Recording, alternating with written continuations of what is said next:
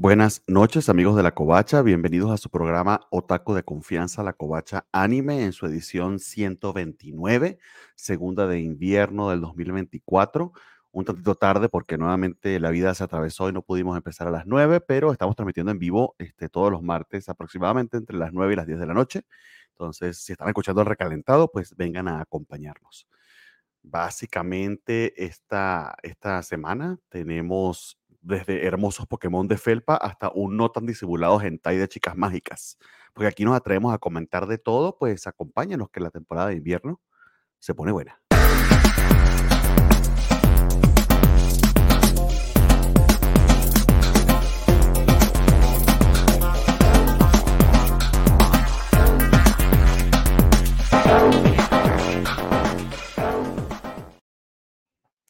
Muy bien, amigos, como les decía, pues esta es la Covacha Anime. Estamos transmitiendo en vivo a través de Facebook, eh, YouTube y X, también conocido como Twitter. Entonces pueden acompañarnos en cualquiera de esas plataformas para ver la emisión en vivo o si no el recalentado en cualquier plataforma de podcast, este, incluido Spotify, por supuesto, eh, Apple Podcast, Google Podcast, ah, Amazon Music, eh, Deezer. Ah, ¿dónde más estamos también? No me acuerdo el nombre de la otra, pero también estamos en archive.org slash la covacha MX allí pueden descargar el archivo en la versión MP3 o MP4 como así quieran para vernos este, pues, en el momento que así lo, así lo prefieran. Eh, dicho todo eso, pues procedo a este, saludar a quienes me acompañan la noche de hoy. Primeramente, desde un eh, marco residencial eh, muy interesante y la Ciudad de México, el buen Jorge. Saludos, buenas noches. Pues acá andamos. Eh, eh, esta vez medio de corriente, medio de corriente, la palabra clave es medio con lo que vamos a hablar y, eso me emociona, me emociona bastante más obviamente en estos inicios de temporada cuando sí sé qué rayos pasa, no, no como al final que es de, ay Dios, ya me perdí de esta y de esta, pero ahorita bastante, bastante, este, eh, contentillos. Quisiera honrar un poco la, la pregunta manchada de de los sectores eh, menos eh, conocedores de la covacha de qué es anime y qué no es anime, porque como ahí me parece que producción búlgara en uno de los animes de los que vamos a hablar hoy, quiero saber en dónde están eh, mi, mi, compañía de mesa respecto a qué tan anime o no anime es. habrá que hablar al respecto, ¿no? Eh, sí, aunque eso es completamente totalmente subjetivo a estas alturas eh, tan globalizadas y sobre todo teniendo a este, genios como Geraldine, ¿no? que hacen este, 25 o 30 minutos de un anime, inclusive en su imaginación, pero al menos desde Colombia. Desde Colombia. Y alguien que no está en, la en nuestra imaginación, así se disfraza de VTuber, es la señorita Gabriele 666X, que nos acompaña desde un, desde un oscuro bar, ¿no? De la Ciudad de México. Es correcto, es el lugar donde hay que estar, en un bar martes 10 de la noche. ¿Con qué son? Así, ah, 20 para las 10, ¿no? Uy. No ha sido sencillo, Mixes. Sí, el, este, eh, ya hay memes de lo largo que ha estado este, enero, porque dura hasta mañana. Eh, y, nada, pues este, ya, ya enfilándonos a, un tercio de la temporada de invierno y con bastantes cositas que mostrar. De hecho, Jimena nos recuerda que fueron 25 mil fotogramas los de la buena Geraldine, que la mano te queda así, no sé cómo le quedó.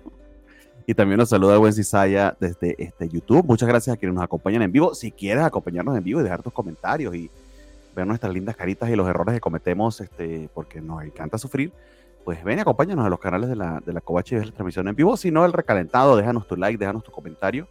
Este, que dicen los influencers, que son bien importantes. Las necesitamos. Muy bien, amigos. ¿O no? ¿O no? tenemos, tenemos cuatro ánimos interesantes de los cuales hablar este, eh, esta noche. Eh, primero que todo, pues sí, si no han notado la, ausencia de, Natalia, pues no va a acompañarlos esta, esta noche.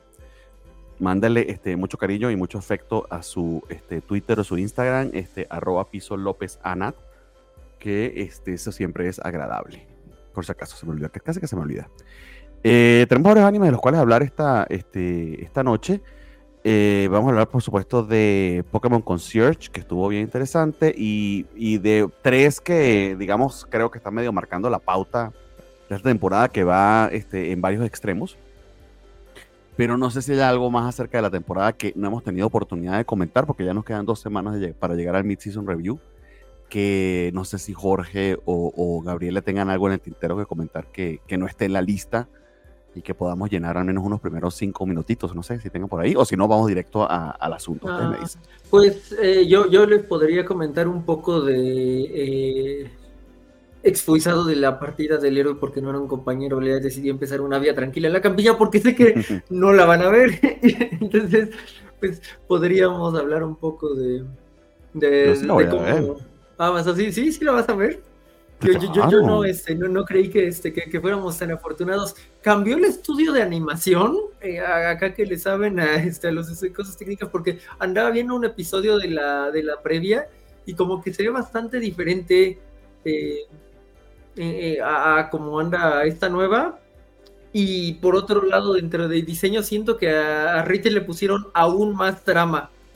Y eso ya este, fuera complicado porque pues ya, ya andaba este importante de trama y creo que creo que subió incluso. Bueno, pero Entonces, sé, eh, sé que se le fue el presupuesto de animación en, en uno de los últimos episodios, básicamente ese movimiento en la cama. Eh, eh, es, lo más este, fluido de todo, ¿no? este, pero es probable pero que le hayan puesto pues- mucha, mucha trama, mucha trama.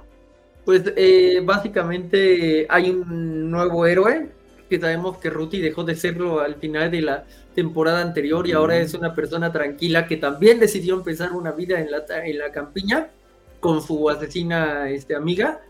Eh, el último capítulo está bastante lindito en cuanto a pues que andan ahí eh, distrayéndose y también matando a un asesino traidor, porque pues eso es lo padre de, de vivir en un en un mundo mágico medieval, pero con tecnología increíble enterrada eh, bajo tierra.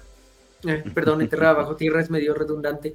Eh, Eh, y pues eh, creo que es más esta temporada como que hemos visto más a Ruthie y a su amiguita asesina que a, que a Red y Red y Rit. Y no me molesta, no me molesta. Habrá que ver como para dónde va, ¿no? Porque también tenemos a este nuevo héroe que está totalmente enloquecido por el poder. Entonces, pues eh, lle- llevamos ya cuatro capítulos. Mm, no, no muy memorable la, eh, el opening, no muy memorable el ending, pero pues ahí seguimos. eh, a, a ver a ver si mejora, ¿no? Luego los últimos capítulos había bastante, bastante acción. eh, sí, aunque se puso medio fastidiosa la última parte de la primera temporada, pero yo por supuesto la voy a ver aunque sea para darle la oportunidad, porque esa primera temporada, al menos la historia de amor entre este, los protagonistas estuvo bonita y, sí sigue siendo el mismo cliché medio secaizoso y de fantasía, aunque este en particular no es un isekai, pero prometía, prometía sobre todo por ese derrotero del héroe este, renunciando a lo que se supone que es su, su vocación. Entonces, a ver qué tal. Está interesante que- que sigan dando este Vanish from the Heroes Party. Que de todas maneras, esta misma temporada tenemos un anime este, con un título aún más largo, entonces de ese vamos a hablar pronto.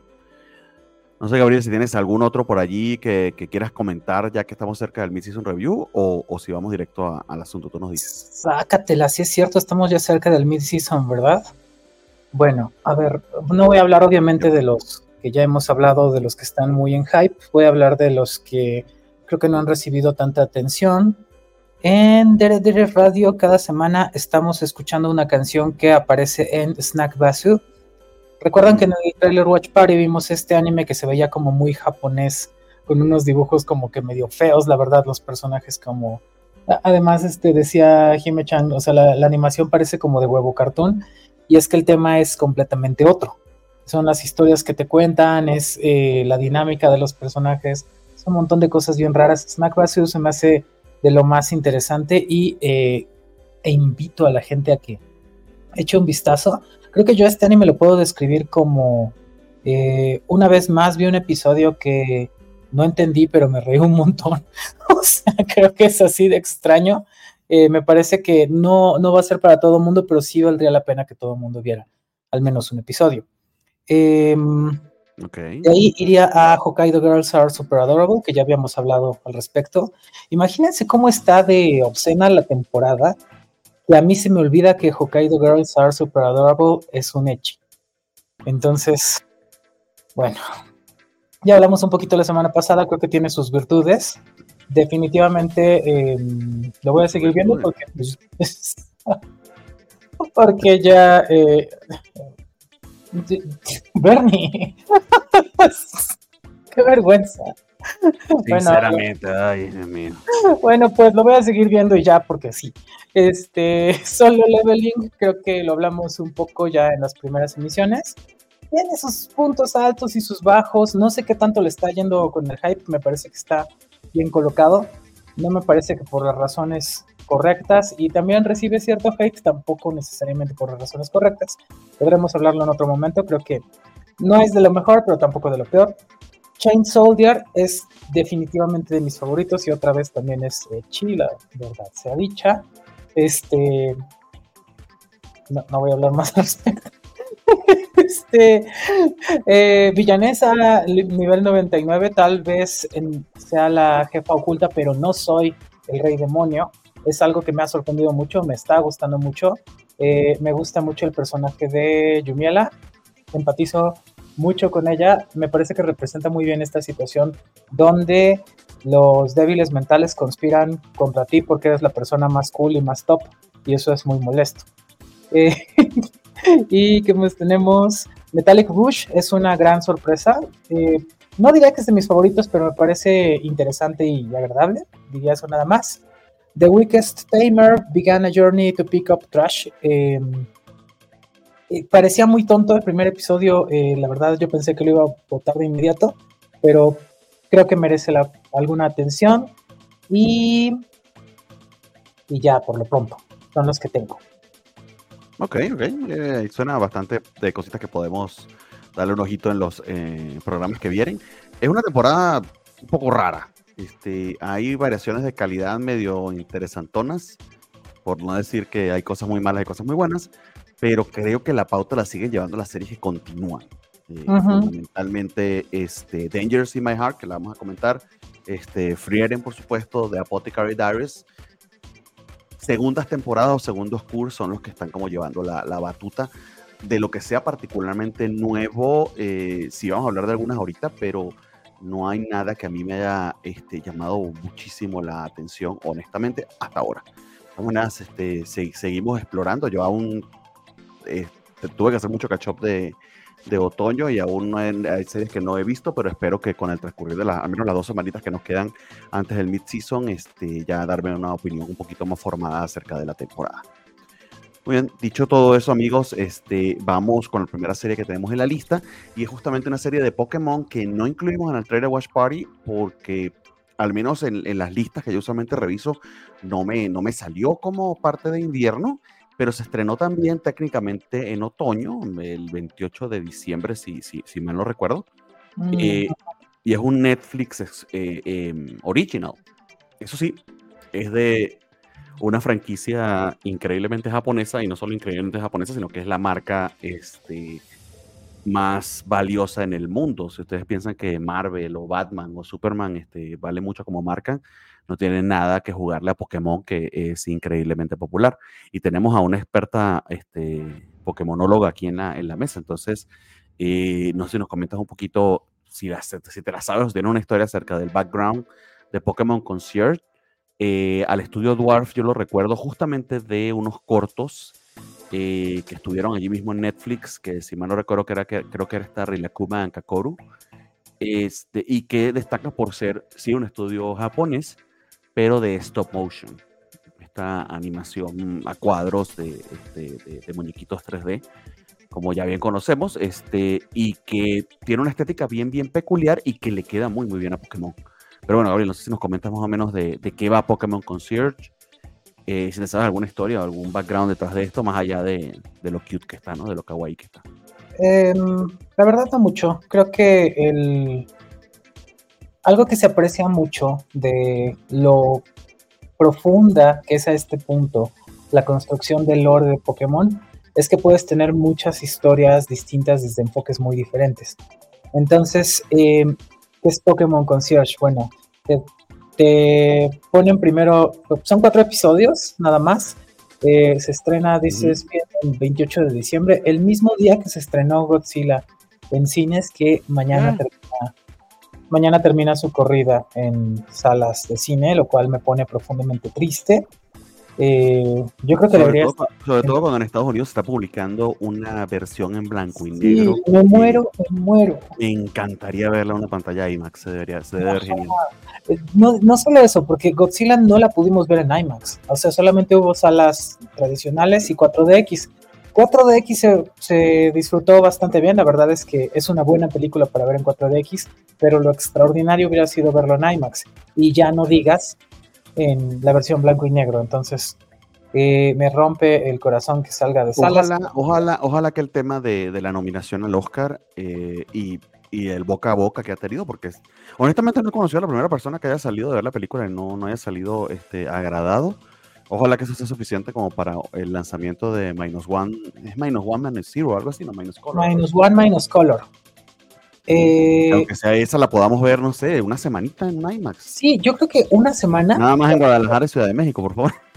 Y es, esa es una, o sea, una semana sería suficiente e incluso podrías este, decir como solo por preventa, ¿no? Así como se van a poner las salas que compren. O sea, yo creo que, que Ay, ojalá, ojalá, ojalá. pero ojalá se hiciera porque eso, eso de verdad sería maravilloso.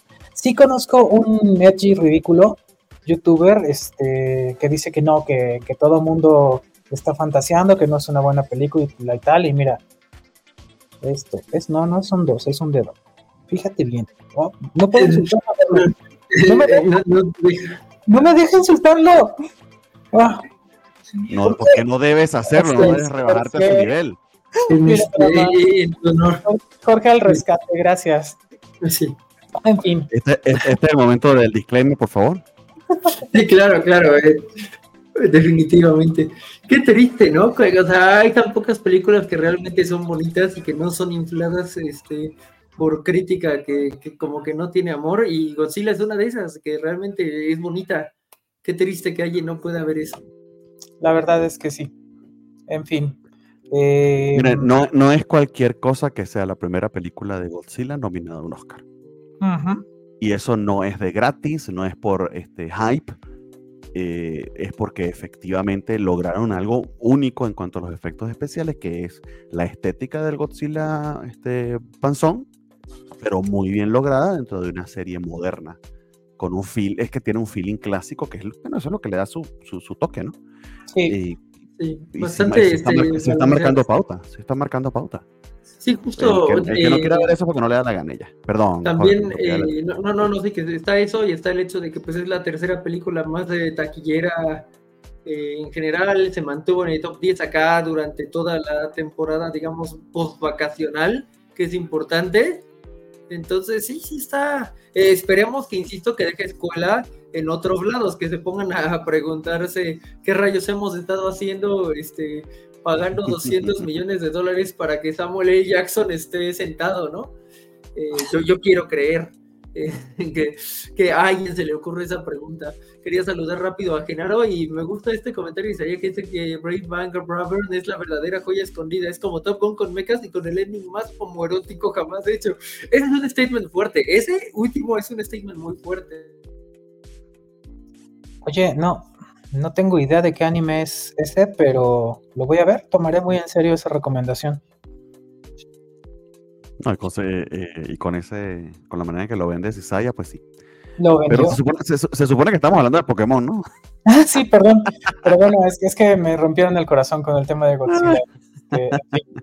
Eh, ah, sí, Pokémon Concierge. Eh, entonces decía yo, el lore de Pokémon es algo ya tan profundo que da para muchas historias. En este caso, eh, pues lo, que plantean es el mundo y su ritmo son algo demasiado abrumador y a, muchos, a muchas personas nos gustaría de pronto podernos bajar.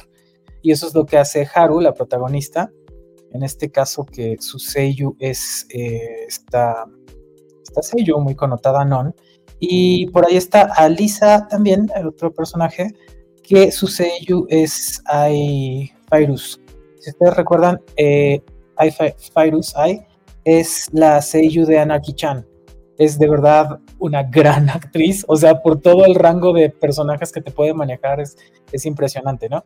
Entonces, eh, creo que es una producción muy acotada, así como que poquitos personajes, eh, poquitos ellos involucrados, pero muy talentosos, claramente gente que le sabe muy bien a los detalles de la animación y el lore de Pokémon aprovechado de una forma eh, pues muy distinta a las líneas, em, vamos a decir, centrales de la franquicia, que pues cuáles serían, pues tendrían que ser los juegos, eh, de manera secundaria supongo que antes que los animes, las películas extrañamente, o lo que se considere canónico, y, ya ahí se pueden pelear todos para cuál es lo más importante. Ese es un, pleito tradicional en el, fandom, que es más importante o que es más canon o que es menos. En realidad yo creo que no tiene mucho sentido. Me parece eh, mucho mejor observar esto que está tan bien hecho que además eh, creo que Jorge lo decía, es como que un medio ideal para esta, para esta historia que están contando y para este aspecto del mundo Pokémon que están presentando, ¿no? Entonces, em, pues nada, a mí me ha, gustado mucho, creo que es una idea simple la que, la que presentan, que es como, bueno, hay que encontrarse con, una misma, con tus sentimientos, y, eh, y, eso va a hacer tu vida mejor. Creo que eso es todo lo que hay que decir del, de la trama de, Pokémon Concierge, del desarrollo de Haru y de su eh, encuentro con los distintos Pokémon, que, lucen espectaculares en algunos casos, encantadores en otros, ¿no? Em, ¿Cómo decías, Jorge? ¿Es fieltro y qué? Fieltro y aguja. Fieltro y aguja, sí, Pokémon fieltro y aguja, para que suene a, título de juego, ¿no? Sí, exactamente, que sea como una como un episodio más de la franquicia, Fieltro y Aguja. Eh, lo hacen increíble. También como, eh, pues sí, dotan de expresividad a los Pokémon de Fieltro. Es algo muy agradable. Te cuentan em, historias bonitas, simples, donde además se ve reflejada la personalidad de cada uno de los Pokémon. Es algo que, eh, pues yo creo que para fans de la franquicia no me puedo imaginar a alguien que le guste Pokémon y esto no le guste. Eh, no debe existir. Puedo creer que haya gente que no sea fan de Pokémon y no le guste, eso tendría sentido, pero no, no ha de ser posible esto. Entonces. Bueno, si Saya dice aquí que se le hizo bonita, pero no tiene Totodile. 0 de 10. Ok, pero ese es un buen argumento. Sí. Es un buen argumento, me parece aceptable. Yo eh, tengo un argumento muy similar, o sea, está muy, muy bonito y Saido que me cae muy, muy bien pero ¿por qué no está Jiggly? O sea, es como de, Jiggly nació para ese tipo de, estética super cute.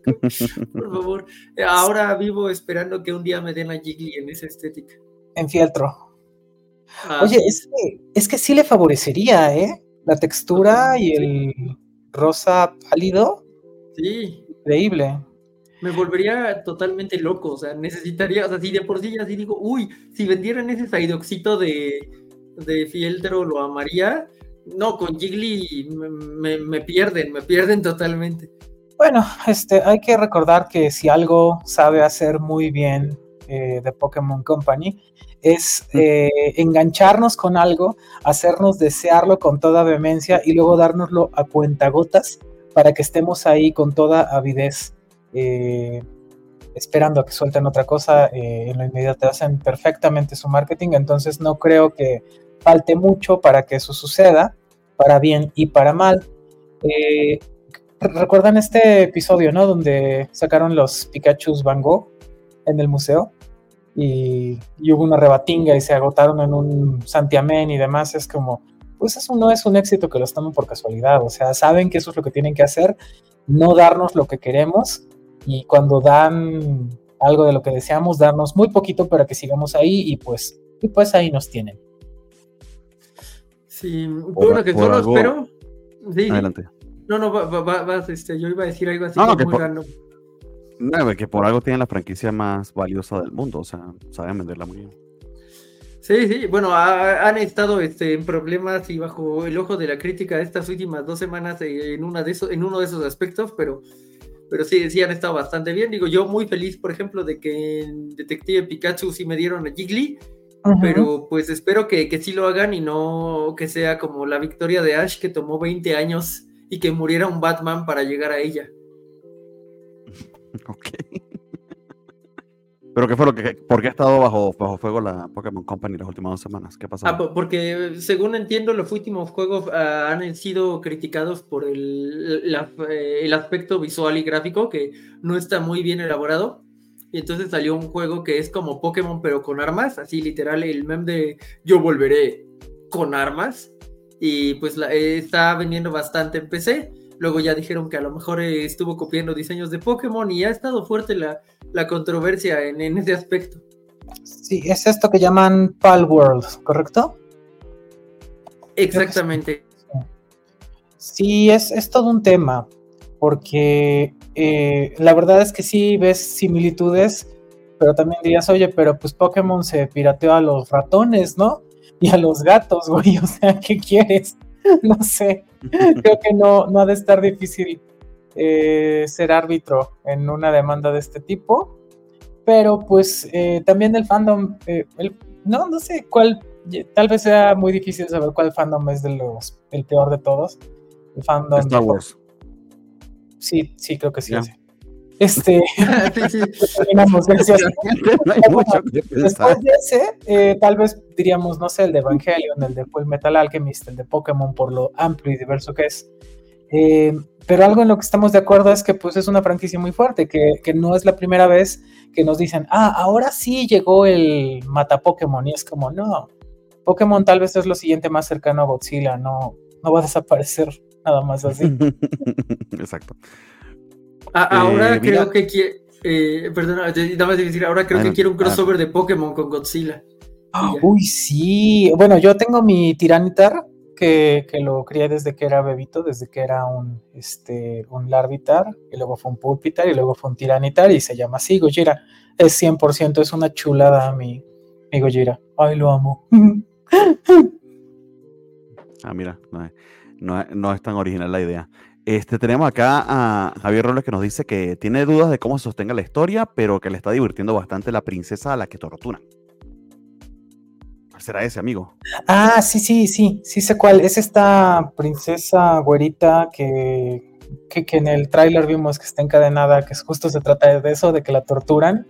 Eh, la banda la está viendo y le está gustando bastante a quienes lo están viendo. Lo voy a poner también en mi lista. Estas dos cosas que están diciendo ustedes, Brave Bang Brayburn y la princesa que torturan, al menos para poderles dar una. ¿Pero cuál es la princesa que tortura? ¿Cuál es el título? Bueno, ahorita la, la buscamos. Ahorita te digo. Pero bueno, este, y ya se sabía, nos recomendó también este Brave Bank Brother, por lo que comentamos, por el, por el ending homorótico. Este, y Jimena a veces pregunta que por qué Pikachu Van Gogh y el Pikachu Hayden. pues, pues sucedió tal cual. ¿Por qué? Este, no, no, no preguntes el por qué, solo disfrútalo. No, sucedió, sucedió y ya.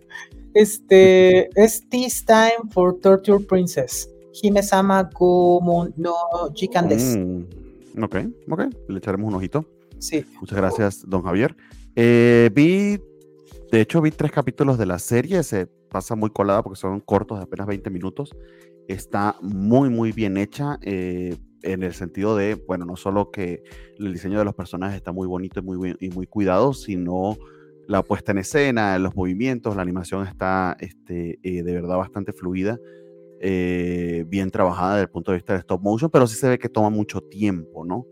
Eh, imagino que por eso apenas son cuatro capítulos, que debe ser una especie de pruebita, pero creo que sí ha levantado este, bastante furor, no solo porque el hecho de que Pokémon esté aprobando, y me disculpen mis pedritas que están ladrando de los perros en la calle, que no solo que Pokémon está aprobando que esto vaya efectivamente este, a salir con su nombre, que no cualquiera hace una serie animada de Pokémon, a pesar de, de que pensemos que está muy puteado, realmente no es tanto así. Sí cuidan ese tema de que se vea la estética Pokémon, pero acá creo que se han atrevido a hacer algo relativamente distinto y que eh, muy bien pudiera ser súper comercializable. De hecho, no me extrañaría que veamos estos este, muñequitos eh, muy, muy pronto y que esto sirva para ver aún más. Creo que la estética le queda muy bien y sobre todo la idea de que es un retiro de Pokémones este, en una isla paradisíaca, toda tropical, etcétera, le da este feeling aún más este, relajado de Slice of Life que, que, le, creo que le queda muy bien al estilo de animación. No son estos duelos ni, ni, este foco en las peleas, sino este, todo lo contrario a lo que le queda más a ese estilo animado y creo que en eso hace un muy buen trabajo. Entonces, este, bastante bien, bastante divertido, nada particularmente notable o interesante más allá de, de la estética, pero lo dejan justamente en cuatro capítulos para tampoco agotarnos. Entonces, eh, interesante y bonita la experiencia de Pokémon Concierge. Nada más que decir respecto a eso. Sí, creo que eh, digamos que es el anime purificador por excelencia. Eh, digo, ¿Eh? muchas veces el purificador pues es como lo que tengo aquí de, de imagen. es romántico, es una cosa cute. pero este como que le, puede ser purificador sin la onda romántica, lo cual no es malo ni bueno, simplemente pues es otra opción, ¿no? Es un slice of life de Pokémon, por decirlo de otra manera. Mm, y, y, esperemos que crezca porque yo sí quiero ver pues a Jiggly comprarlo. O sea, ya, si no, si no lo van a hacer, eh, que te dejen comprar la figura. Y o lo peor, si, si tan solo yo no fuera tan manco en las manualidades, o sea, sí me veo haciendo un Jiggly, porque te imaginan una animación de un Jiggly caminando así en este estilo, uff, se vería tan cute. Este, perdón, ya sé que tengo bueno, que dejar de hablar de eh, Jigglypuff, eh, pero... Escríbale, escribe al estudio, al estudio Dwarf para que te, para ver si te complace en una segunda temporada. Y para quienes solamente este, nos consumen por audio o solamente han escuchado el audio del programa, este Jorge tiene una imagen de Dangers in My Heart, a eso se refería. Que... Sí. Uh -huh. No, no, sí, que, que, que, que, ahorita vamos a hablar de Dangerous in My Heart, disculpen que te interrumpiera, pero lo que quería decir es que no es cierto que Jorge tenga que dejar de hablar de Jigglypuff, o sea, por una parte, y por otra que todo, yo... Todo, todo, lo que quiera, adelante. Sí, y que otra persona visionaria en este momento diría, es el momento de sacar mis Pokémon de fieltro y aguja. Uh -huh, uh -huh. La verdad. Sí. Perdón, ibas a decir algo. Entonces, la, la, la, chavita o el chavito hippie este, de alguna plaza que no lo haya pensado, este es el momento, amigo.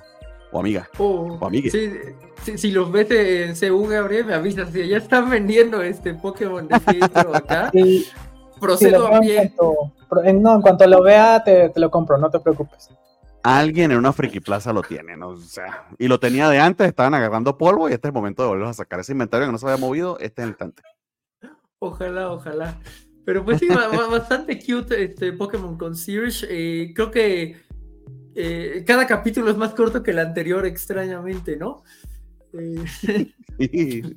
se empieza es, como que me, es, uh -huh. es, que yo imagino que animar 20 minutos ese stop motion y con ese detalle, ese cuidadito, eso debe llevar eh, meses. Y no pregúntele a Geraldine, que seguramente hizo los primeros este, 30 minutos de toda esta serie. No, sí, si hubiera pero... estado Geraldine, tendríamos una temporada de dos episodios. Probablemente este, habría, habría ayudado bastante su, participación, sin duda. Eh, tenía otra cosa que mencionar de, eh, era Ah, que hubo un momento que no es tan purificador en donde creí que iban a morir a manos de. de. Eh, ¿Gyarados? Sí, Gyarados. Ajá, fue como de, ay Dios mío, ya no es Magikarp, ya le salió Gyarados, ahora morirán, pero no, y ya, eso era mi comentario. No, es, son muy buenos todos ahí. Eh, algo que me gusta mucho, que, que, bueno, de hecho rompe un poquito con el lore de Pokémon que han tenido que parchar muchas veces, es esta naturaleza antagónica de los Pokémon entre sí, la idea que en alguna vez han argumentado de que tienen que pelear entre ellos, y aquí es como, pues no, pueden vivir perfectamente en paz y relajarse. Y, y, y, más aún si están en un, este, en un resort todo incluido. Ay, sí, qué ganas, ¿eh? Estar ahí. Ellos saben que van a relajarse, entonces. qué ganas de hacer un Magikarp puro splash, nada de trabajar. Bueno, amigos, vamos a hacer un cambio radical, este 180. Eh, lo hemos hecho antes en la covacha, pero creo que este es el peor que hemos hecho nunca. Ay, no hay Dios. manera de hablar de, de, este anime sin, sin hacer un, un, un viraje este, muy brusco.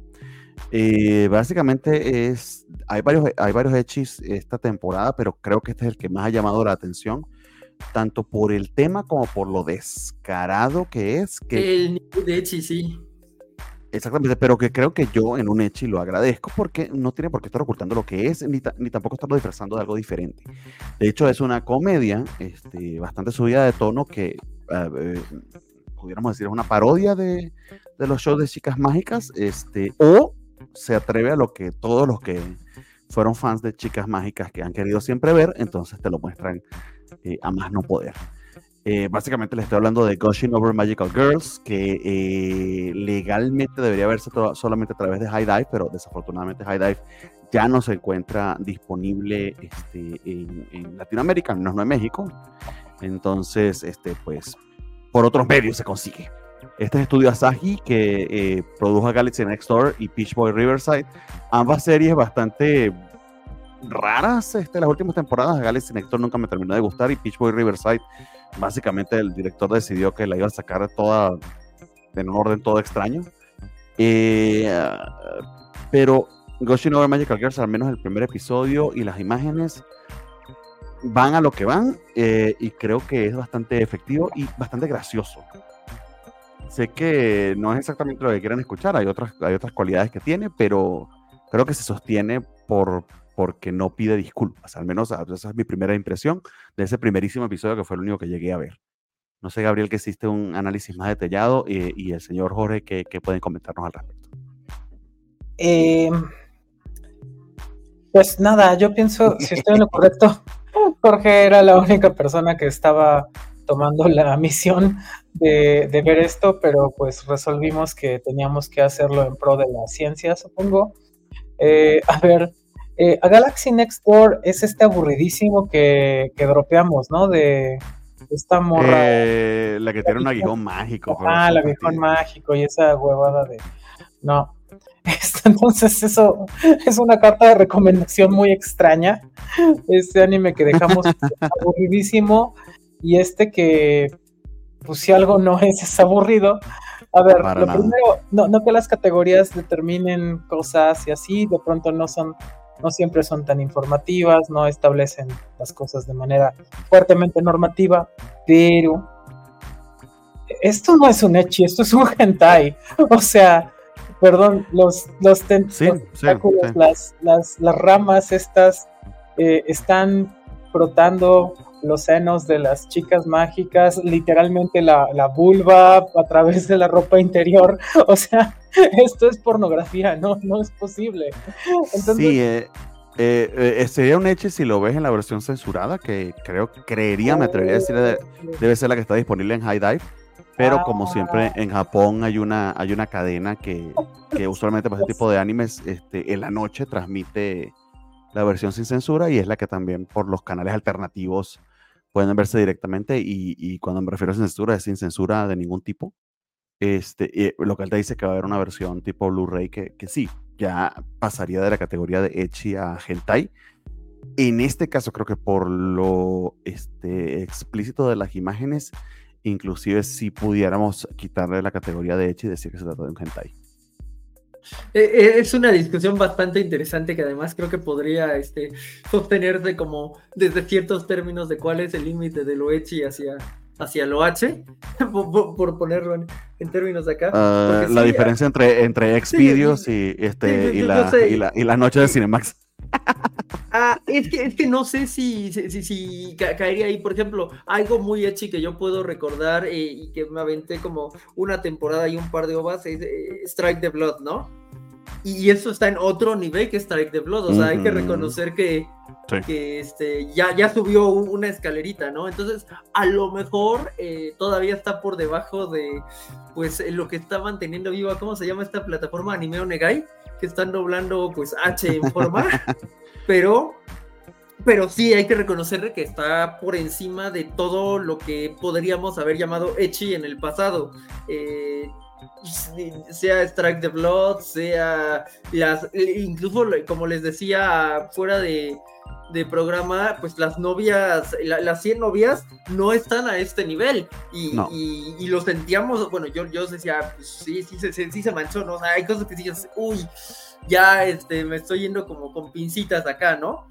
Mm, porque, pues, por un. Entonces, no sé, creo que sí valdría, eh, pues, reconocer un poco eso que dice Gabriel, que, que ya está subiéndose mucho a la línea de, de, de, otra cosa, por más que este que a lo mejor es golden y la otra cosa sería pues una película normal, ¿no? Bueno, una película normal con una escena este, de desnudos, o sea, no sé, como que sí está un nivel por arriba de, de, del H normal, aunque te siga estando medio nivel por debajo del H y ya. Es que si me pongo todo académico, este, pero por supuesto sonando como viejo asqueroso lesbiano, este, es la diferencia entre lo pornográfico y lo erótico. Mm, mm. Eh, y esto, inclusive con la censura, es pornográfico. Eh, Ujú. Lo cual significa que algunos hechos no lleguen a esos extremos. De hecho, vimos Temple la temporada antepasada. Sí, Tenía Pero- elementos muy, muy hechis, este, inclusive yo creería que no eran que- censuradas, pero no llegaba, creo que Y no llegaba que- a lo pornográfico como aquí. Yo, yo, yo creería justo que, por ejemplo, Tempuro, que era, era uno que sí estuvimos viendo este, acá, este, no, pues no, no, no, no te llega a, este, a esta línea. Y eso ya era Echi, ¿no? O sea, ya, ya es como lo que reconocemos de Echi, eh, un ejemplo mucho más reciente que Strike the Blood. Y mm, no sé, cosas antiguas y clásicas como Rosario plus Vampire no están en este nivel y eran bastante Echi, ¿no? Entonces creo que sí, hay, eh, eh, se está como creando una categoría propia, si bien sea por mero tecnicismo.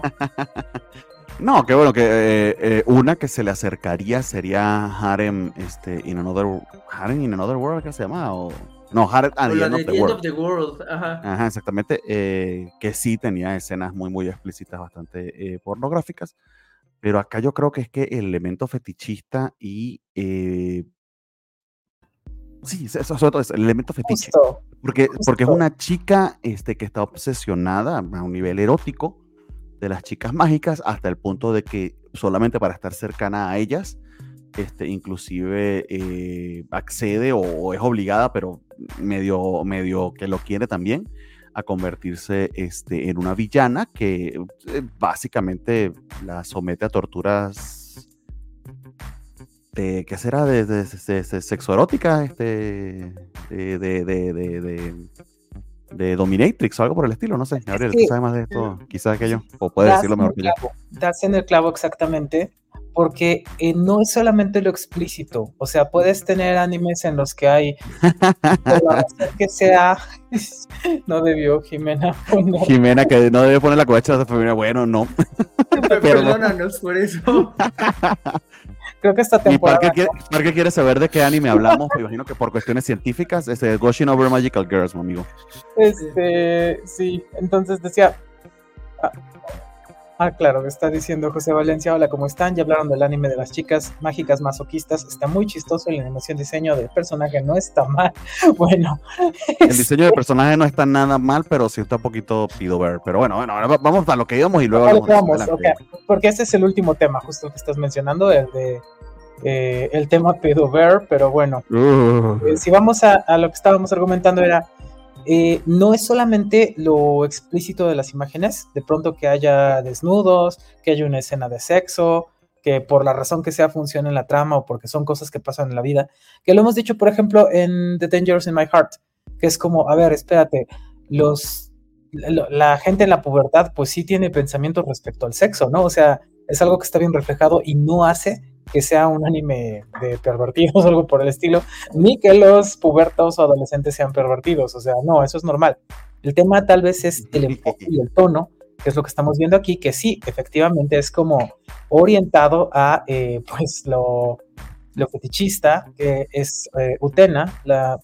Utena, la antagónica, que es la protagónica en realidad, cosa muy ujú. interesante.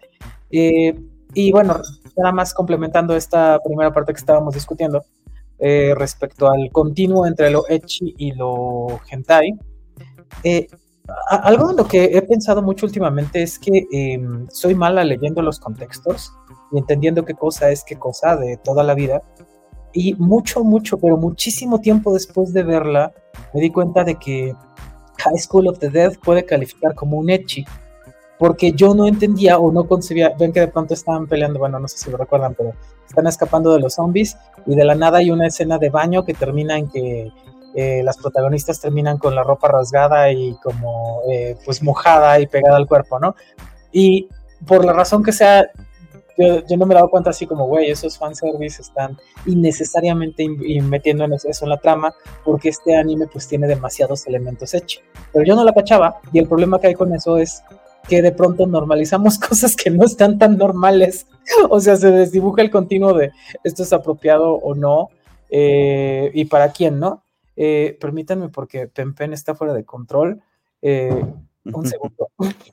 Bueno, mientras, mientras Gabriel este, eh, pone orden en su casa y, ya vemos lo que está haciendo cuando ve los movimientos de su, de su VTuber, este, nos decían por acá en los comentarios, ay, perdón, que lo tenía. El buen, este, o la buena, Yosuke, Yosuke KS, no, sería XX, perdón, leí mal tu nombre. Holly, a mí sí me gusta este anime, me gusta que el Echi no está alrededor de chicas enamoradas de algún perdedor, como siempre, y, sí, el, hecho de que sea 100% femenino le añade al fetiche, eh, pero lo hace interesante, y también el hecho de que esté basada en la que es la antagonista medio a regañadientes, pero que luego va descubriendo ese lado, digamos, más salvaje, más erótico que la hace la, la protagonista al mismo tiempo, eso creo que también le da un toquecito interesante. Este, creo que tiene elementos para destacar al menos por cómo está planteado. Ya otra cosa sería este, eh, ciertas eh, decisiones estéticas que son complicadas de explicar más allá de un fetiche medio, vamos a, vamos a dejarlo nada más en, en Pidover para no entrar en demasiado detalle. Pero la, la, defensa sería, eh, soy un echi y obviamente estoy erotizando como una parodia porno lo haría. Entonces, cuando tú ves la parodia porno de los Simpsons, no te preguntas por qué este, en vez de haber chistes hay mucho sexo. Es la parodia porno, o sea, también, ¿qué, es lo que le estás pidiendo a esto, no? ¿Estás viendo la película de Paul Thomas Anderson o estás viendo un Echi, no? Pero bueno, dime tú, ah, Jorge. no, no, que, aquí hay un par de cosas, digo, igual que eh, con, por ejemplo, las 100 novias que justo tenían este, este asuntillo de, de que pues eran enamoradas de un sujeto super X, eh, por más que yo entendía que estaba padre que, que resolvieran el problema del harem con, poliamor y todo.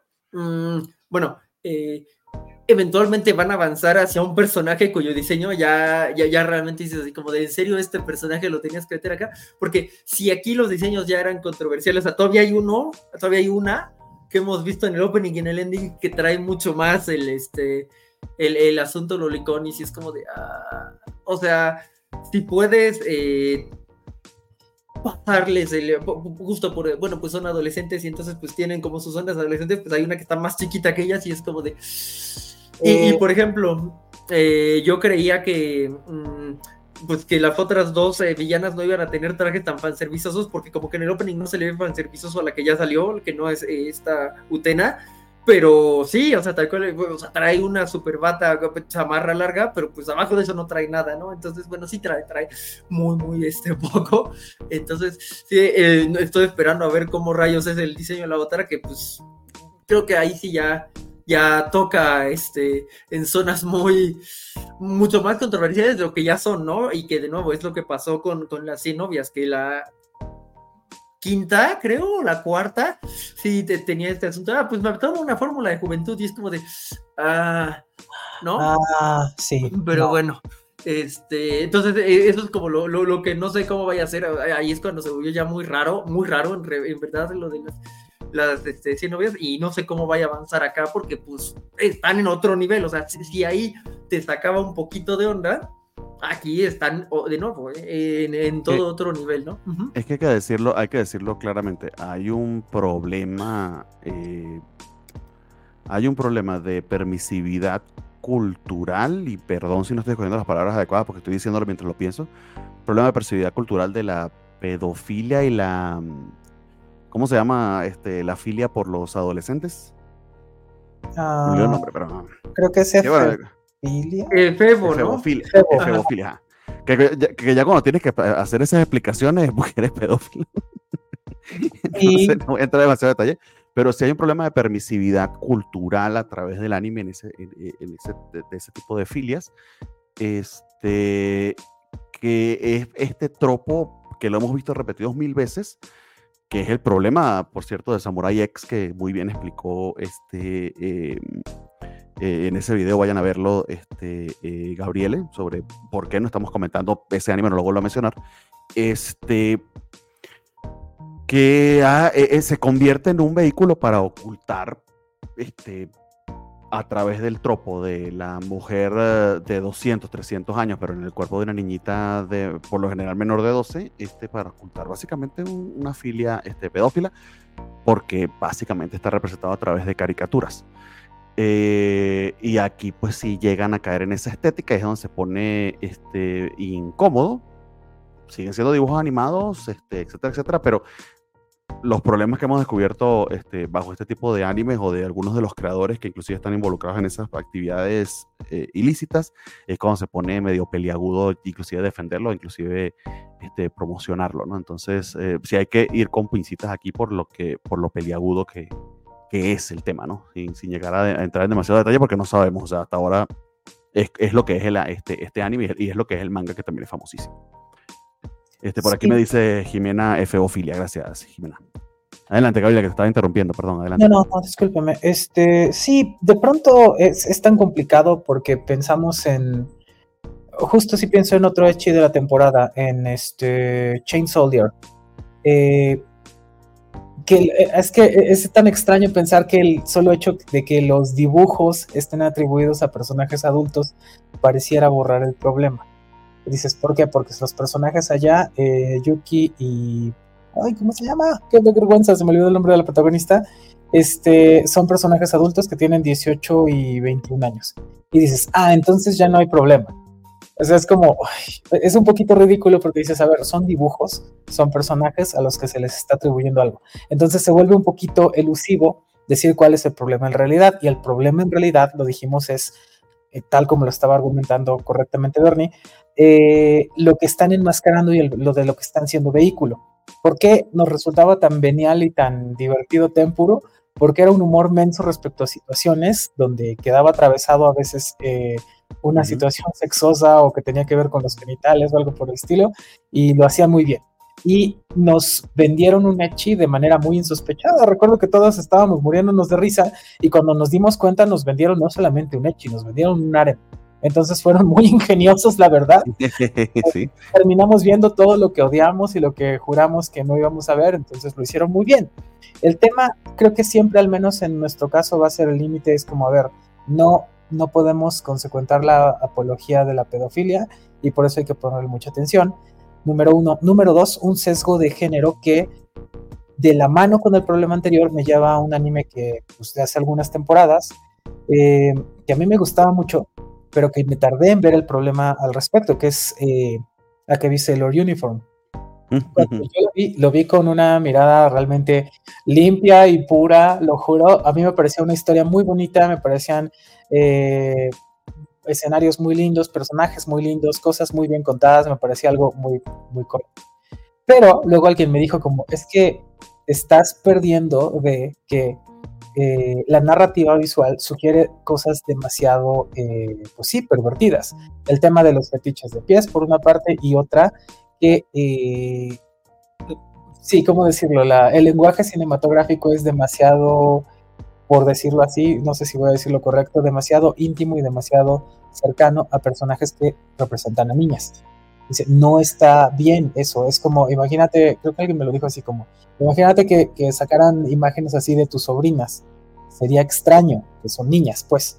Y, creo que, hay que decirlo con todas las palabras. los, los, los panty eran demasiado prolongados, de estilo Evangelion, que sobre todo porque se señalaba demasiado en la historia el, infantilismo de esta chica, porque eran sus primeras experiencias de, de, secundaria, creo, algo así, era su primer año. Exactamente. Una niña de 12, 13 años a lo mucho. Sí, exactamente, y es como completamente innecesario. Y, y veo cómo evolucioné como otaku viendo esto Recuerdan que el año pasado, en verano, creo, mi anime favorito fue Bang Remix My Go. Les dije que me gustó muchísimo de principio a fin, la historia, la música, todo me pareció impecable. Entonces dije, ok, me gustó tanto que quiero irme atrás a ver las otras cosas de Bang Dream. Empiezo a verlo primero y dije yo, esto se me hace tan, pero tan, pero tan pedófilo. O sea, porque es completamente innecesario que la narrativa visual enfatice el cuerpo de las niñas, que son niñas, eh, cuando se supone que lo que están haciendo es una banda de rock. Entonces, eh, pues sí, acúsame de güey o de ustedes pongan lo que quieran este, como adjetivo, pero ese es un factor y no podemos obviarlo. Y pues por supuesto, eh, a veces me, ya saben que me doy la vuelta a los comentarios de los animes y dicen, pues sí, hay gente a la que le preocupa esto y gente a la que no, y pues bueno, no se trata de, eh, pues a, nadie lo va a ir a perseguir el FBI por andar viendo dibujos de monas chinas que hizo su libreto o algo así, pero tampoco puedes eh, cancelar el hecho de que existe ese discurso y que tiene consecuencias para con una sociedad donde tienes agentes que consumen este tipo de productos y que no tienen orientación ni criterio. Tal cual, sí, tal cual. Eh, sin entrar en demasiado, este, eh, demasiado este, aleccionamiento, ¿no? Por acá, de hecho, nos dice Parker para bajarle un poquito este, al comentario. Lo veré por investigación científica, guiño, guiño. Eh, pues sí, amigos, la gran mayoría de la gente lo ve por eso, más nada, por, porque somos gente de cultura. Eh, Cisaya nos dice que ¿por qué alguien vería una parodia porno de los Simpsons? No había mejores ejemplos. Este... Quizás sí, quizás sí. O quizás no, amigo. Este... ¿Qué te puedo decir? Ah, este, la regla, ¿cuál es que es la regla 40 y qué? De, 34, 34. y que 43. este, nos dice por acá está la ley que si estamos en vivo, sí, amigo, en vivo y directo. Así es. Y dice este que, que, si ya vimos Buchigiri ahí, este, creo que Gabriel es quien podría este, haberla ah, visto. pero, pero Buchigiri creo que es Shine On, este, eso fue el año pasado. Antepasado, no, de hecho, 2022, ¿no? No, no, no, lo vimos en el trailer Watch Party, es la que te dijeron que era como Bushigiri. Hijo de, hijo de Jujutsu Kaisen y Jojos, creo. creo que así lo mm. describieron. Alguien me lo recomendó apenas en Twitter y dije, va, lo voy a poner en la lista de los que tienen los de repechaje. No, no, entonces gracias por la recomendación, Yosuke. Este, vamos a darle un ojito. Vamos a levantar estos tres que nos han dicho. Sí, sí, va bastante bien. Y pues ya digo, nada más como para cerrar, creo que el, tema de, de, esta podría ser muy interesante con menos, este, o sea, este asunto como de, pues yo quería, las, eh, sería una una deconstrucción muy diferente de Madoka, así como yo quería las Magic Girls, pero resulta que este que me tocó ser mala. Sería un, es un gran concepto, esperando a que se escriba de una manera eh, menos fuerte. Y, en, cierto caso, Madoka agarra el discurso de las Magical Girls y lo lleva a otro nivel que existencialista y demás, que lo que le hace tan, una serie tan genial. Esto, vamos a decir que lo eleva, lo baja, pero, pero lo hace a, a sabiendas de lo que es, y creo que en ese sentido ay, no sé, o sea, compararla sería muy, sería muy atrevido de mi parte, pero sí podemos, aunque sea, señalarlo. Yo digo que sí, y es que además eh, estamos diciendo, bueno, si entramos a los subgéneros de los que ya hay, el Isekai, eh, de la villanesa que sabe cosas y puede resolver los asuntos de su favor, que ya es un subgénero en sí mismo, tal vez estamos ante el nacimiento del subgénero de las chicas mágicas eh, como Dark, que en realidad no es nuevo que, pasó mucho después de Madoka. Me acuerdo uno muy criticado que es Magical Girls, no, Magical Girls Site, ¿estoy en lo correcto? Eh, una, de una página de internet donde la gente se, se mete y pues sale esta criatura siniestra que las vuelve chicas mágicas y todo tiene un costo muy elevado para sus propias vidas. Se parece mucho a Madoka, pero es como que más edgy. Muy, muy criticado, pero a mí me gustó mucho. Este, y, acá es como, bueno, si quitamos el elemento hecho y si estuviéramos viendo la versión censurada, este, a lo mejor dijéramos como, ah, ok, esto es algo que sucedió en medio de la otra trama, es verdad que se sostiene como algo más interesante y, y, no sé, em, distinto, eso sí, nada más puedo decir. Yo también creo que por alguna razón hay, hay como más capitas de personaje en estos que en el harem del fin del mundo, por poner un ejemplo. Ah, ahí como que el hecho de que Sulfur acá sea como de en realidad no soy tan buena, pero pues me tengo que aguantar con las este con las niñas buenas. Pues, no sé, o sea, les describieron personalidades a las, a las antagonistas que son las protagónicas, al menos a dos, a la, de cabello rosa que estábamos viendo hace rato, creo que todavía no le hemos como visto mucho. Y está como, o sea, tiene, tiene sus méritos, pero. Creo que, creo que sí tiene méritos. Este, hemos hablado sobre todo del tema y del, de, lo que va alrededor del hecho de que sea un hecho tan explícito, etcétera, pero no hemos hablado del anime y creo, creo, de la historia, perdón, y creo que tiene elementos que la destacan de un echi o de una parodia solamente por el hecho de ser erótico. Creo que sí tiene este, ciertas cositas que la elevan, sobre todo desde el punto de vista eh, de comedia.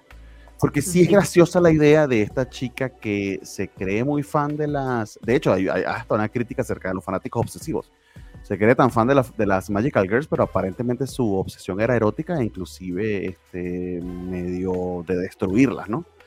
Que lo que te, lo que te checa te choca, ¿no? Era la cosa, y lo, o lo que te choca te checa o algo así.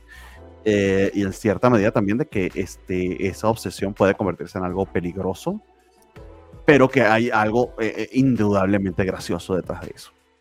Porque lo, desde un punto de vista este, cómico y desde un punto de vista este, de parodia. Muy bien, este, y ya lo último, pues son los memes, porque están muy buenos. Este. Eso sí. Eh, sobre todo porque nos dice el primero que esto no es un sueño normal. Este, el manga es hentai disfrazado, pues sí. y que este, quería ser una chica mágica, pero se convirtió en la Diana. Eh, y hay uno muy gracioso de, este, de, Luisito Comunica que dice: Este es el clásico, me gusta, pero me asusta cuando utilizan el poder de las lianas para someter y castigar a las chicas mágicas. ¿Qué les puedo decir, amigos? Este, poco más. Nosotros queriendo ganar nuestro puesto de super pervertidos. Un poquito, por si estaba en discusión. en discusión, sí. Digo, a mí el que me mató este, fue uno que me encontré en Facebook, que era como de, es nada más un juego sencillo, no creo que mi celular se caliente mucho. es mi celular y es la cara de Magia Weiser, ¿no? Este, este, chispa, sí, Magia Vicer. Creo, que lo han hecho todo muy bien. Si hablamos ahora sí del anime, tienes razón. Eh, cosa interesantísima, hasta ahora ah, se ha integrado, bueno, desde el principio está tres magia eh, completo. Haruka es la pelirrosa.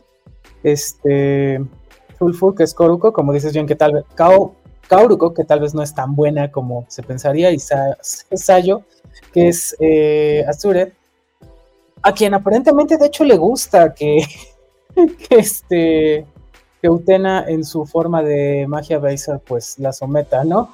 Entonces tiene como que varias capas bastante más pensadas de lo que hubieras pensado, lo que hubieras sospechado. Y, este, y tal como dice Star Slayer 1992, falta el punto de vista de Alpha. Nos, nos falta tanto en el corazón eh, gracias por mencionarlo, sí. Este, por echar, eh, ¿cómo dicen? Sal en la herida. Este, pero bueno. Eh, no, pero esta Leyer, ve por favor arroba piso López a Nat y le dices, Nat. Por favor. Sí, sí, sí, por favor, haz eso. Te lo agradeceremos mucho. Y este, la forma en la que se integra Kiwi también es muy interesante. Como, eh, no sé, e, es que se me hace tan extraño decirles como vayan y véanlo. Este, Dios mío, ¿qué está pasando? Pero, pero pues sí, ves más de lo que pensarías. Es, eh, es algo que, que si pensamos como, a ver, estamos viendo pornografía, es bastante más logrado, que bastante mejor compuesto, con muchos más elementos, con muchas más capas de, eh, en los personajes y en las interacciones que están teniendo, que eh, lo que esperas de las noches de clímax de, ¿Cómo era eso? Cinema Golden Choice, ¿no? Más trama. O la trama necesaria. Pues, pues eso, ya, va sobrando, esa trama, no corazón, este, esa, esa trama ya está por descontado, o sea, ahora estoy hablando de hecho de trama. De la verdadera trama, trama con este eh, T minúscula. Eh, nos pregunta José Valencia que si no vamos a ver el Joy de la temporada. Eh, sí sé que hay un Voice Love este, esta temporada, pero no recuerdo si eh, finalmente tenía plataforma. Sí, está en. ¿Salió finalmente? ¿Salió por Crunchy o, o Por Crunchy. Se refiere a. Mm, ahorita te digo. Este. Hoy es otra vez uno del trabajo donde. Ah, ya, ya, ya. Es magia. Si me mantuve virgen hasta los 30. Si te mantienes virgen hasta los 30, puedes desarrollar poderes mágicos, una cosa así. Cherry Magic, 30 Year Virgin. Lo empecé a ver y francamente no me enganchó. Ya saben que ustedes que a mí la homosexualidad me parece algo genial, pero me llama mucho la atención que no lo haya seguido viendo. O sea, creo que no es un drop oficial, pero sí me llama mucho la atención que no me haya llamado a seguirle dando clic, como, Mm, como otras cosas que sí estoy viendo, ¿verdad? A veces, a veces es cuestión de ánimos o, o- o puede que la historia no sea tan atrapante, pero sí le vamos a dar una oportunidad, este, José. Estamos empezando tarde porque se nos atravesó el fin de año y lo mejor de la temporada pasada, pero sí vamos a hacer un catch-up antes del Mid-Season Review, este, que en teoría debería ser a la mitad de febrero, pero puede ser que lo pongamos un tantito para que nos dé chance de, de ver y comentar un poquito más, porque sé, sé diversidad de cositas que hay que comentar. Muy bien, este, vamos a movernos al siguiente anime para ya ir este, avanzando. Eh, fundamentalmente está en Netflix, este, también porque, bueno, básicamente vamos a hablar de High Dive y de Netflix este, en este programa. Eh, eh, quizá lo que más destaque a Delicious in Dungeon, o como este, muy graciosamente lo han bautizado Calabozos y Dragones, porque se perdió esa oportunidad Netflix de traducirlo así, es que es de Studio Trigger. Studio Trigger es ya legendario por su eh, avasallante originalidad. Tiene títulos como, y cuando se los mencione van a saber a qué me refiero, sobre todo la estética de Trigger es muy propia. Eh, Promare, Darling eh, in the Frank, Kill la Kill, este Cyberpunk, que este, estuvo entre lo mejor del 2022. De hecho, quedó en el top 3, si mal no recuerdo. Creo que efectivamente fue eh, este, Akiba Awards, este, Bochi y, y- y Cyberpunk, los, los top 3 de los mejores ánimos del 2022. De Qué verdad que buen ese año top fue 3, la espectacular. verdad. Ese año fue Eh.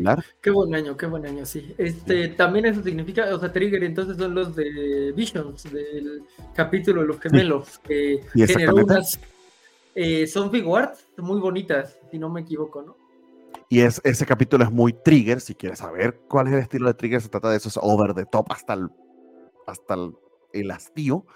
Este, y que en Cyberpunk creo que lo supieron llevar eh, de una manera en que eh, sí es avasallante, pero al mismo tiempo eh, es genial. Este, porque consiguieron ese equilibrio que quizá, por ejemplo, yo me atrevería a decir que en BNA o en Darling in the Frank, este, a veces lo, ex- exageran un tanto.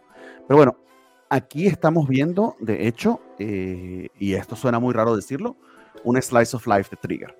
Es Trigger que le bajó muchísimo a ese sobresaturación que lo caracteriza para irse por algo con una estética mucho más clásica y con una historia muchísimo más pausada, pero creo que les está saliendo muy bien la apuesta eh, y que se ve la profesionalidad y la calidad que tiene este estudio. Eh, yo a Trigger lo pongo al lado de Saint Saru este, y de... mm, Ay, el estudio de Bailo de Evergarden, de Kyoto Animation. ¿Qué Como estos estudios, estos estudios pequeños, este, no son un Toho Animation, obviamente no son un mapa, este, no es que estén sacando todo el tiempo este anime, pero cuando lo hacen, si no son buenos, son al menos únicos. Este, su- se, se siente muchísimo el sello del estudio allí y, y la calidad. Este, y este en particular a mí me, me, me toca el corazón porque este, eh, me encanta la fantasía, sobre todo la fantasía clásica de calabozos y dragones, pero tiene un elemento gourmet que este, es el twist interesante y bonito. Que de hecho hay un manga, ahorita se los busco porque estoy aquí cerca de mi, de mi escritorio y lo había mencionado en su momento cuando, cuando hablamos de esto en lo mejor del año, que yo hice una pe- pequeña mención, este, donde eh, el manga está muy bonito, muy clásico, pero la versión animada que sacaron a través de Netflix este, fue con un estudio, ahorita ni me acuerdo del nombre, pero fue en 3D, animación computarizada, y le mataron la esencia, que es este feeling, esta aesthetic, porque bueno, al final esa palabra está de moda, esta estética este, clásica, medieval, o, o inclusive de estas este, mm, eh, ilustraciones de los 60 y 70 de Conan el Bárbaro y de este tipo de fantasía súper, súper clásica, eh, perdieron esa esencia y eso era lo que le daba el- el- el- el sabor al anime, valga allí el, el- tema. Eh, la historia es eh, relativamente sencilla, es un grupo de aventureros clásicos de calabozos y dragones que se aventuran en este dungeon, en este, en este, este calabozo que es fundamentalmente un palacio embrujado, este, a buscar aventuras, monstruos, dinero, viven de eso eh, y llegan a uno de los pisos inferiores de los más complicados y desafortunadamente batallando contra un dragón rojo que lo vemos aquí en el póster, a la hermana del protagonista pues el dragón se la traga. Eh, y por arte de magia literal, porque terminan salvándose gracias a esta hermana que hace un este, hechizo para protegerlos, este, los manda de nuevo al, al, fuera del calabozo, eh, mientras ella sacrifica por todos. Y básicamente están este, yendo de nuevo al, a, bajar ese nivel porque en teoría en este mundo pues con ciertos hechizos pueden recuperarse de la muerte y o el dragón aún no se la ha digerido del todo. Eso está este, entre gracioso y trágico la premisa, pero de eso va. Pero uno de sus grandes problemas es cómo se van a alimentar, porque usualmente la gente se apertrechaba antes de bajar al este, calabozo con comida de la superficie, este, pero acá conocen de hecho un enano que este, les muestra todo lo que pueden hacer con los monstruos del calabozo y las diversas recetas. Y es muy gracioso lo creativo que pueden llegar a hacer con, esa, con esas este, eh, recetas y preparaciones este, fantasiosas pero que tenga elementos este, reales, ¿no? Eh, y e inclusive un mensaje, me, me, atrevería a decir, ecologista o naturista sobre cómo preservar este, el medio ambiente, en este caso un medio ambiente de fantasía de, de calabozos. No sé si Jorge o Gabriel tuvieron la oportunidad de ver alguno de los episodios y qué les parecieron. Eh, si tienen la misma opinión que yo, está divertido, no es particularmente profundo, pero sí está bonito. Al menos a mí me tranquiliza un montón verlo, me, me divierte mucho. Y se ha convertido en, creo que sale los jueves y literal no me lo he perdido. Ya voy por este cuatro episodios, si mal recuerdo, y sin, sin problema alguno, porque además lo están transmitiendo en simulcast este Netflix. Creo que vendes bastante bien la, la, idea. Digo, me, me, me, está gustando el diseño. Eh, no lo he visto, la verdad es que este sí no lo he visto. He visto muy pocas cosas de esta temporada. Los dos anteriores, por ejemplo, uh -huh. ya saben que este, el otro de que vamos a hablar hoy, eh, eh, desterrado de la partida de la heroína. ¿Y qué más? ¿Qué más? Uh, tengo otro por ahí, pero no me acuerdo cuál es. entonces, pues, pero este se ve, se ve tiernito y y a lo mejor se ve como una, una cosa de Señor de los Anillos, más Señor de los Anillos que Effing Rings of Power, ¿no? Entonces, creo que me, me, caería bien algo así como, como hey. relajante con, con, esa estética. Si no hay algo más allá de los anillos que todo un capítulo dedicado a cómo preparan este el segundo desayuno los hobbits, este no lo hay. Eso es lo más este señor de los anillos que puede existir. Exactamente, exactamente. y esto literal es eso. Entonces, en ese aspecto sí que lo es. Ah, mira, tal vez ya estoy entendiendo por qué a mí no me gustó. Detesto el Señor de los Anillos, lo odio. Odio el Señor de los Anillos, odio esas películas. ¿Y qué te hizo? ¿Qué te hizo el Señor? ¿Qué te hizo Sauron? Una vez un, un colega se enfermó y me, me, dice, bueno, voy a aprovechar para verme la versión extendida del Señor de los Anillos. Yo sé, güey, ¿vas a estar enfermo dos meses? ¿O cómo? No, no, no puedo. Este, voy a decir cosas constructivas que sí puedo decirlas, porque yo sí vi, vi el primer episodio y empecé a ver el segundo, le eché ganas y dije, no me voy a obligar, e, esa es una premisa fuerte que tengo ahora, no me voy a ver, obligar a ver anime que no me está gustando y no funciona para mí. Entonces voy a... Ahora, voy a ahora pensé que siempre la tenía, pero ok, adelante. No, eh, sí, sí me esforcé en algún momento por, al menos cumplir la cuota de los tres episodios, por ejemplo. Se me hacía eh, ok. Eh, pero ahorita sí es como que no. Eh, a la mitad del segundo episodio fue claramente para mí un drop. Eh, no voy a decir que es malo, tiene sus virtudes tal como las ha apuntado Bernie, solo muy claramente no es para mí.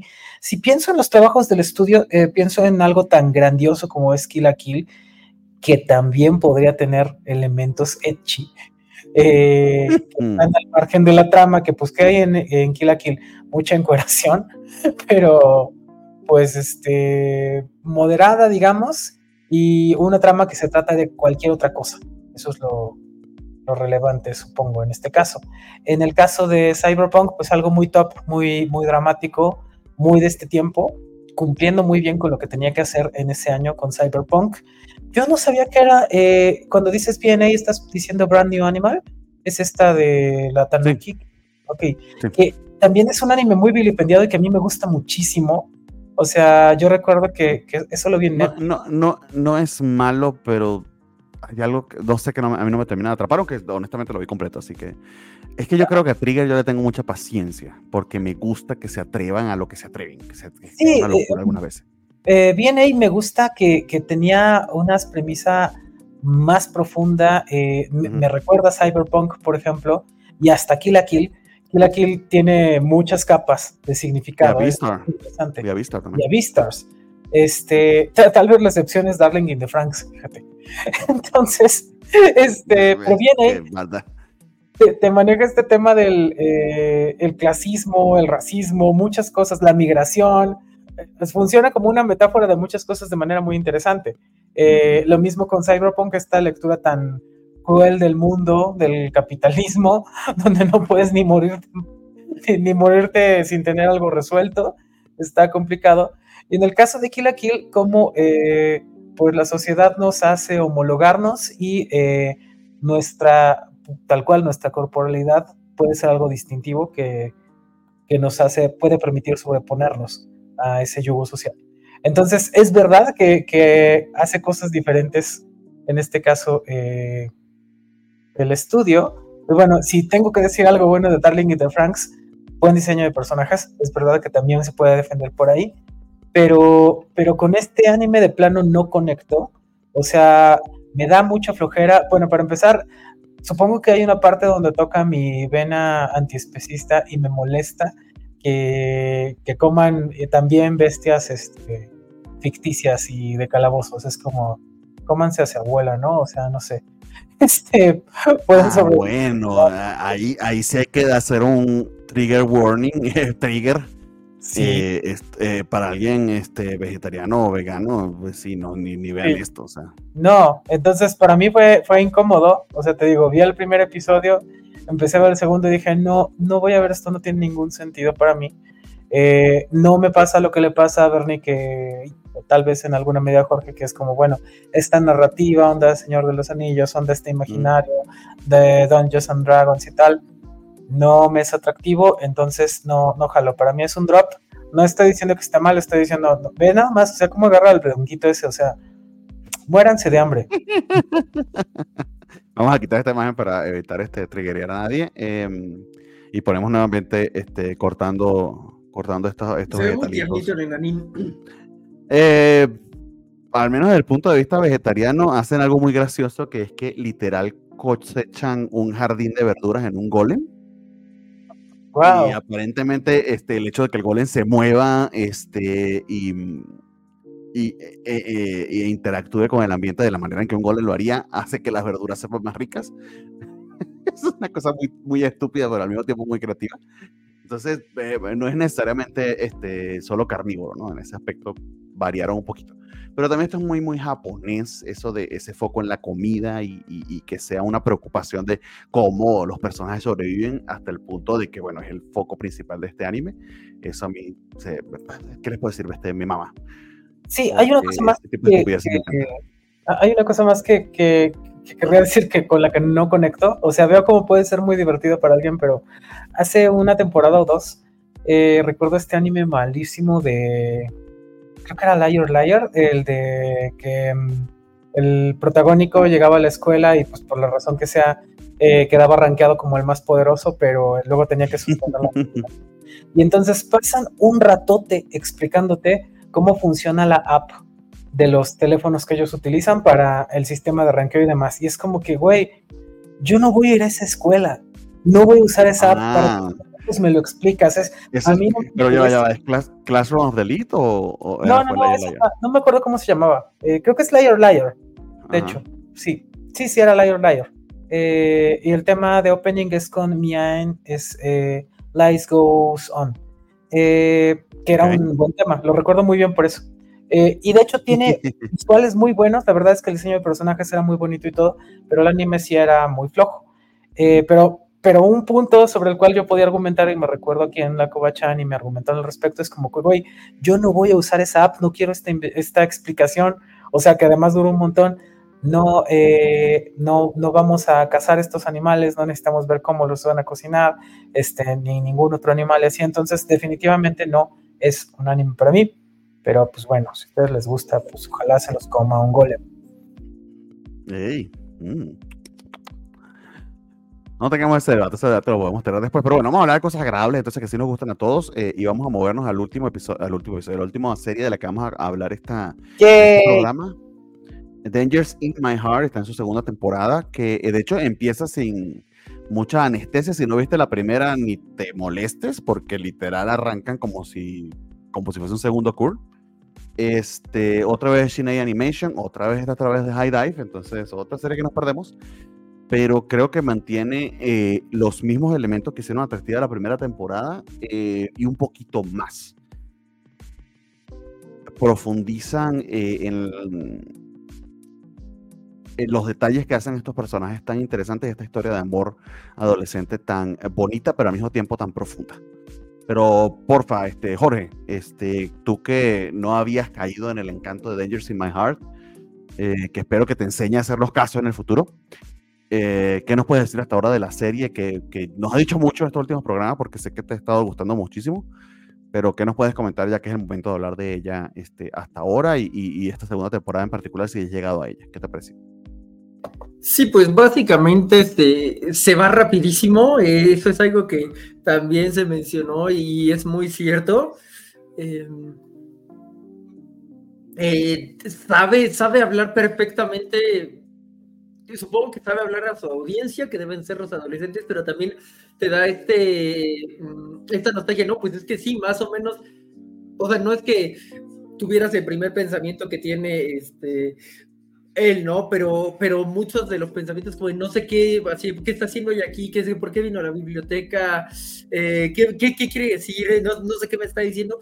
E, es muy natural, que es algo que ha mencionado Gabriel, ¿no? O sea, realmente se siente como un romance natural de prepa, que es algo que me gustaba bastante de, de Cubo, por ejemplo, que yo sentía también que era como su, su, primer eh, romance y que me pasó bastante con los hermanovios. Ya se dieron cuenta que tengo temas con las bibliotecas a estas alturas, seguramente, pero... Eh, pues es una, una, historia bastante linda. Eh, y no sé si ya vieron este meme de La vida sí es un anime, pero tú no eres el protagonista, que igual es una niña Aita, eh, pero como con un uniforme de por acá, y un niño vaquito caminando de la mano. ¿no? Entonces, este, bueno, pues esa es la, la, historia de, de, llamada Ana, que es, no, o sea, no, no, es que se llame Ana, no, su apellido es llamada. este, pero, este, eh, eh, y y pues de cómo e, es, tan entrañable que, que, este personaje que cree que la odia eh, por cinco minutos, pues acaba queriéndola mucho, mucho, mucho, y que ella también, también lo quiere eh, montones, eh, y además es muy orgánico el modo en que van conectando poquito a poco desde su primer encuentro, donde ella le, le, le hace, ven aquí, pretende que eres un gato, y tiene perfecto sentido en el contexto hasta, hasta el último episodio de San Valentín, donde dice, puedes malentender las cosas si quieres, no tengo problemas, es que no puede ser más directa, pero él, él no sabe que, este, bueno, se, niega, ¿no? A, a, este asunto. Este Parker dice que, que quiere mucho a, a Yosuke, porque pues él está recomendando, supongo que dónde ver eh, The Dangerous eh, in, in, My Heart, que pues sí, algo que. También es importante que el, el elenco secundario te cumple, eh, pero se mantienen eh, pues secundarios, ¿no? O sea, realmente no, no, no te comen eh, en manera alguna, en manera alguna no pueden con los protagonistas, que creo que es, es, un punto también importante, digo, por ejemplo, en Cubo pues no tienes personajes secundarios, viven en una en una burbuja y son ellos dos, ¿no? bueno, o sea, sí tienes a las otras personas que tienen el ADN cubo, que es sorprendente, pero sigue siendo parte de, de, de ellos. Eh, y ya saben que yo siempre me voy a quejar de esa serie de 2021 que tenía un hermoso opening llamada My Senpai donde una pareja secundaria con diseños genéricos se come el anime, se, se, lo come así. Jamás había visto a nadie depredar eso desde que Zuko le bajó el Showang, ¿no? Eh, acá está muy balanceado eh, esto. Eh, y, ya, y, además vas a través de mucho tiempo, ¿no? Porque los primeros 12 capítulos más de esto tienes varios meses de, desarrollo, eh, les pasan cosas muy naturales, como pues que se rompen un brazo, eh, eh, este, que, le pega, que le rompen la nariz a ella, que por cierto es modelo, y entonces eso sí la afecta un poco. Pero es que es tan puro, o sea, miren la carita de llamada Ana aquí, está realmente emocionadita, así de a ver, dime más, ¿no? O sea, porque pues ella realmente controla los espacios y, pues ahí tiene que aprender a transitar estos espacios. Eh, y está bonito cómo aprende a transitarlos, ¿no? En el último episodio eh, decide saludarla porque si no la saluda a él, entonces el otro que, la está pues acosando, la estaba acosando a través de todos los capítulos, va a decir, ay, me estaba saludando a mí. Entonces, este, estos pasitos pequeños que, va dando, pero significativos, realmente, realmente hacen que sea la serie del año pasado y de este año. y le voy a poner todo, todo el esfuerzo de mi corazón a que lo sea este, de, la temporada y del año. Eh, tienen, tienen abrazos muy bonitos eh, y como también se mencionó en la en, contraste a Gushing Over Magical Girls, eh, incluso es natural como pues perciben pues los cambios corporales y, cómo pues juegan con ellos, ¿no? O sea, y, ella pues está con le dice, cuando te crees que, cuando te cambie la voz vas a seguir diciendo mi nombre. ¡Oh! O sea, un lapsus freudiano dijo. Muy bien. Sí, sí. sí. Y, ah, y, es favorita. Ajá, exacto. Es que, y los ojitos que le pone de vas, pretende que eres un gatito peleando para que ellos estén tranquilos. Es muy hermoso. Solo tiene que grabar la covacha, el sonido de fondo y los, los gatos de Gabriela hacen eso. Exacto, exacto.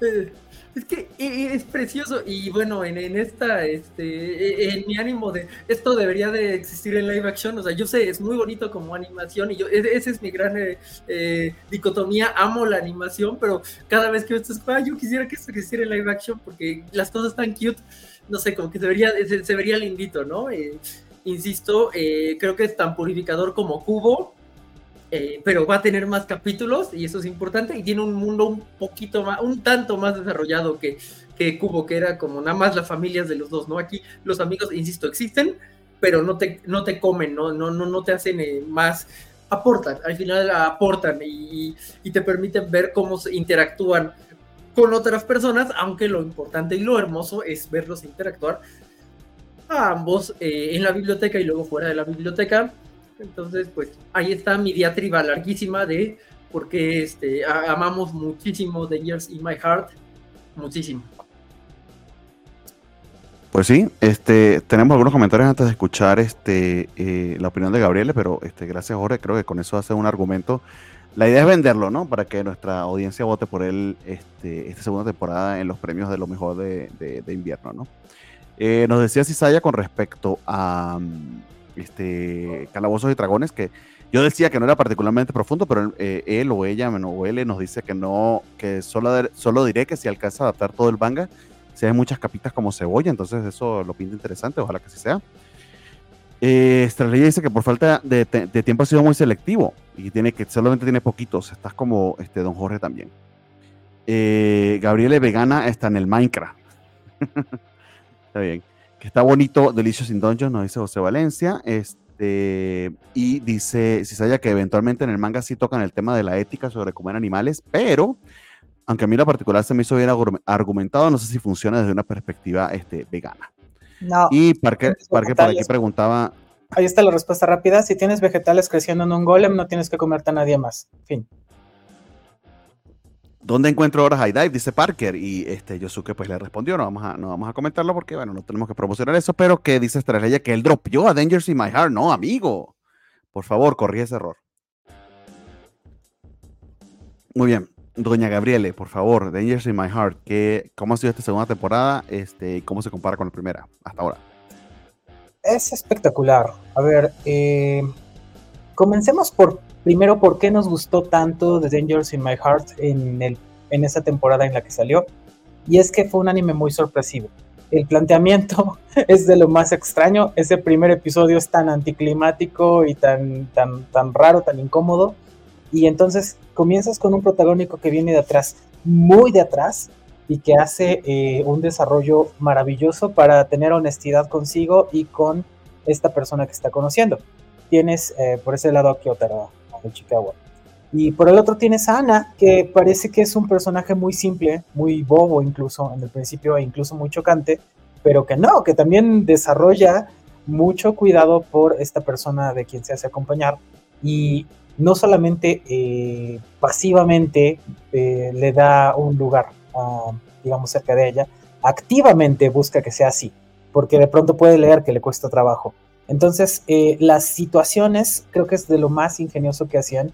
Y creo, creo que Jorge hablaba de esto en algún otro momento, es como, es tan orgánico como te presentan este tipo de romance que, pues en nuestro caso, que ya tenemos como 3.000 años, es algo tan remoto y que es tan bonito poder vivir en esta historia que nos están contando, es decir, eh, no vamos a volver a vivir la emoción de, ay, es que están los papás y este y tal o cual cosa, voy a llegar tarde a la casa, es como eso ya ni siquiera importa, o sea, cuando nos llega a latir el corazón así rápido, pues es porque estuvimos haciendo cardio o porque viene la patrulla de policía, no se me ocurre otra razón. Entonces, eh, es muy bueno sentir, sentir que algo nos emociona a partir de una historia tan bonita. Eh, si insisto en los elementos de, digamos, asociados a eh, los temas de la sexualidad que pues me parece correctamente representados.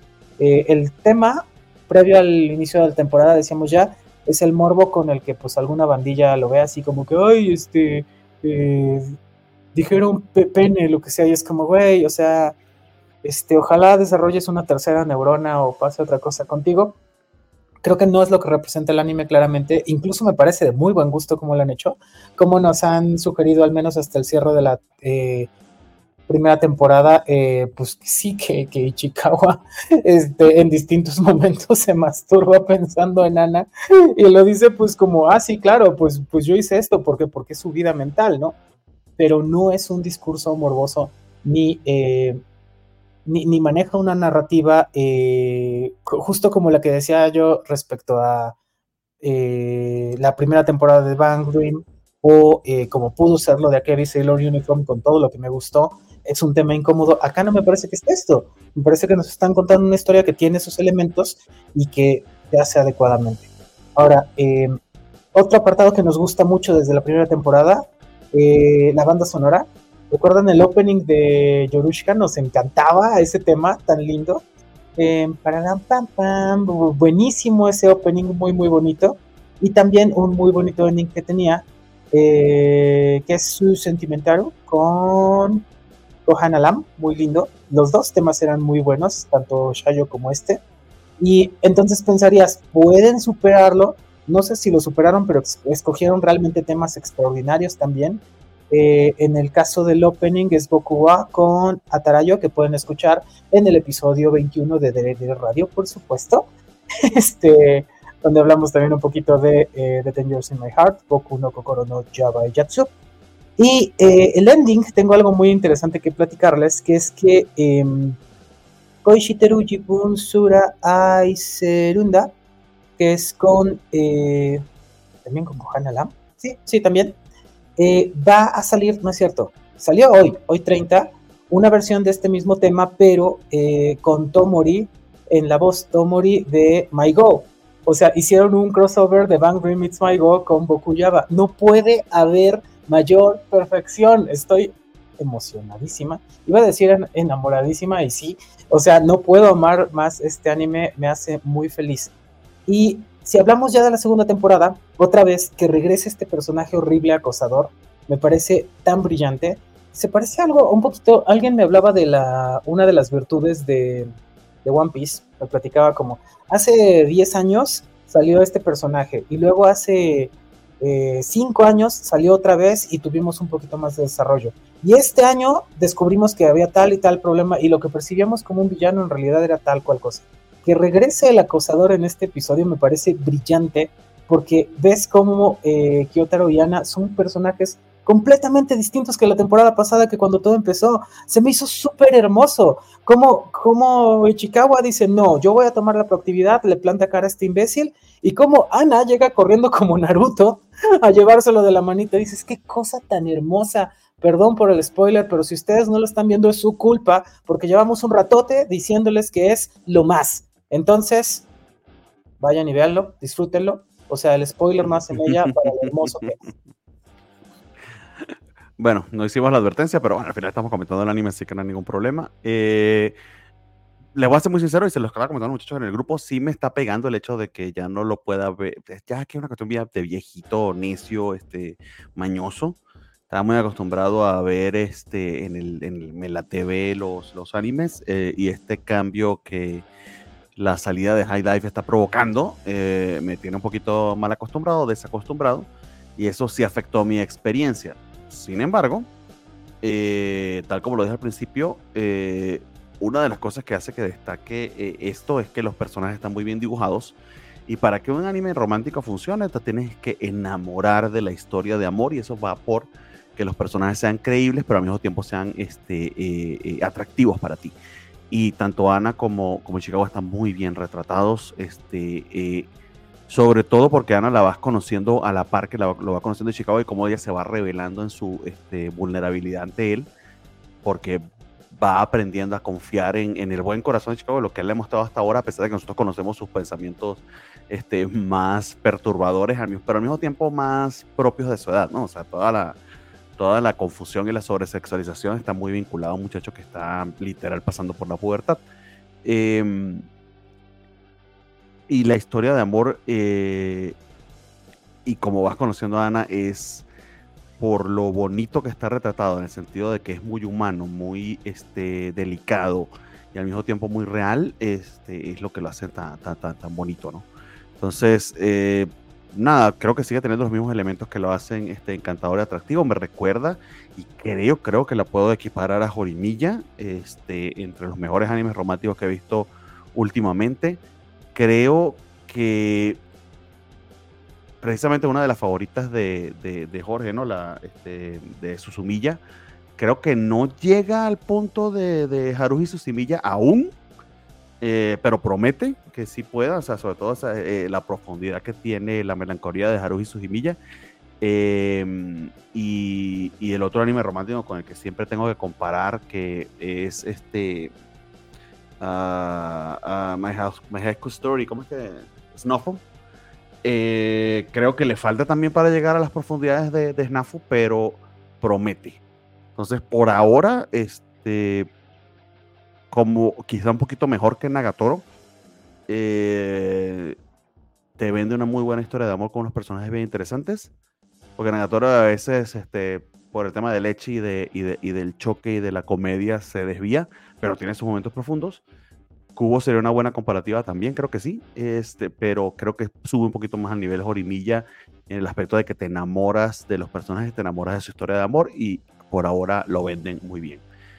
Entonces, este, promete, promete de ser probablemente el mejor de la temporada, puede ser. sobre todo porque Freren, eh, que creo que allí lo combatía, está ahorita como metido en un, en un arco de demasiado background y demasiado world building. Eh, y la apotecaria como que también, de lo poquito que he llegado a ver de la última, del, segundo curso. Entonces puede ser que Dangerous in My Heart pues, se, gane, ese, se gane ese, este, ese lugar. Vamos a verlo. Vamos a ver qué tal, qué tal se desarrolla, pero por ahora promete mucho. Si está entre lo mejor de la temporada, sin duda. Entonces, este, no sé si tienen algo más que agregar ustedes, estimados, con respecto a Angels in My Heart, o ya vamos cerrando. Pues no, digo, extender un poco la recomendación, decir que pues igual lo que le falta para llegar a Haruhi es pues la onda medio existencialista y de sci-fi que trae allá, porque pues esta no, mm. no, no, no, no tiene la profundidad, la profundidad. Exacto. Eh, no, no tiene eso, pero sostiene bastante bien en lo que sí sostiene, en lo que, en lo que sí tiene, perdón. Sostiene bastante bien con las cosas que sí te trae a la mesa, que justo es pues, un poco lo que menciona Gabriel. Está muy bien escrito el modo en que conoces a Ana, eh, casi en los ojos de, de él. Entonces, eh, pues sí, son, son, detalles que igual no había percibido, pero que me, me, me resuenan e impactan positivamente y este y pues justo también el, cuando llega el papá el modo en que ve el papá es como eh, curadísimo además de que tiene mucho sentido que el papá sea así porque pues no no, no, no tienes a una hija alta sino un papá altísimo también no entonces eh, es, algo como que se veía venir eh, y, y, ella le tiene este como, su, su pequeño miedo por un motivo muy específico véanlo para saber por qué y, sí, tenemos fe de que se va a llevar el, invierno 2024 este, de Dangers in My Heart. Señor. Gabriele. Sí, eh, haciendo otra vez referencia a lo que pasa en la primera temporada y a lo bien que se desarrolla la segunda, es que los eventos de la primera temporada no fueron cosas nada más que pasaron, tienen que ver con lo que está pasando. La familia de Ichikawa que conocimos tiene que ver con la familia de Yamada y episodios que tuvieron ahí eh, en los que coincidieron. Entonces, todo es tan, tan, pero tan lindo con, pues sí, con tan pocos episodios. Cosa curiosa, en estos eh, días, em, en estos meses, he estado avanzando en un anime que nunca había visto, eh, Monster, que pues es muy, muy bien ponderado, muy querido por la audiencia otaku. Pero yo creo que es un anime que cuando ya tienes cierta experiencia viéndolo, como que lees tan, tan groseramente así de, oye, este capítulo empezó y terminó y estábamos en el mismo lugar. Es un relleno marca Naruto, así como lo dice Bernie. Este, así de, no tuvo ningún sentido, no aportó nada, no... Eh, Monster, ¿en serio? Monster, sí, te lo juro. Te puedo marcar incluso los dos episodios que tengo así rubricadísimos de esto es relleno, porque no nos llevó a ningún lugar. Y eso es lo que estoy, bueno, si traigo esa colación, es que las cosas que pasaron en la primera temporada, todas están regresando a la segunda. Tuvieron un sentido y tienen un sentido en función de los personajes que se desarrollaron y la relación que desarrollaron entre sí. Entonces es algo de verdad muy bello, aunque no llegara a ser tan profundo, porque si pensáramos que es superficial, podríamos decir, es tiernito hasta como les decía yo de... Yo, yo fui la única que vi Tsukimega, ¿verdad? Este, lo de la huevona de los lentes, eh, que les dije, no tengo nada, no poco con qué defenderla, es, me gusta porque me dan ternurita estos dos, me ganaron y ya, eso es todo. Este, hubo más astucias por ahí, pero pues mentiría yo con que muchas más. Este, otro anime, porque si decimos esto que es, es un romcom slice of life, tal vez un poquito, eh, pensaría en The Kineko como el gran slice of life de la historia. Y es como, pues tiene su propia profundidad en su propia manera entonces, eh, no sé exactamente hacia dónde va, pero creo que va muy bien, que el desarrollo que ha mostrado es algo notable y que lo estamos disfrutando muchísimo. Y un apunte nada más para, Jorge, ya que lo mencionaba. Eh, una historia así de absurda de donde los personajes secundarios se comen la película es en Bell, donde los personajes secundarios y su romance en el andén del tren se comen todo lo que pasa en esa película absurda espantosa, ridícula y basura, creo yo. Ok, ok, es un buen dato. y ya. Muy bien, anoten allí. Este, muy bien, buen dato. Bueno, amigos, con esto cerramos el programa, que se nos fue un poquito largo, 10 minutos de más, pero bueno, tenemos que hablar de Angels in My Heart y creo que el debate sobre este, Gushing Over Magical Girls también estuvo interesante. Este, Saya dice que el anime de Monster se le hace horriblemente adaptado, no sabe trasladar el ritmo del manga para generar tensión, eh, es que es difícil porque el manga es muy conversacional. Entonces funciona desde un punto de vista de lectura, pero puede que se pierda un poquito en la traducción. Sí, sí, sí te creo eso. De hecho, yo no he visto Monster el anime, pero sí leí el manga y es impresionante. Pero bueno, eso ya lo podemos hablar en otro momento. Entonces, este, muchas gracias a quienes nos acompañaron en vivo y dejaron sus comentarios. El mismo Buen Cisaya, este Semixle que nos deseó buenas noches. Star Slayer que siempre ha estado por acá. Este, un gran abrazo, amigo. Parker, eh, Yosuke eh, este, que creo que es la primera vez que eh, Lola o le leo. Eh, José Valencia también, eh, la buena de Jimena BC, y si se me olvidó alguien, pues me disculpan. Muchísimas gracias a todos quienes nos acompañan en vivo. Si quieres acompañarnos en vivo, como les he dicho, los martes 9 de la, entre 9 y 10 de la noche de, México, aquí estamos. Entonces, bueno, nos despedimos amigos, nos vemos la semana que viene. Este, y nada, un gran abrazo. Este, recuerden dejar like y comentario eh, eh, en Spotify o en YouTube. Un abrazote. Bye bye.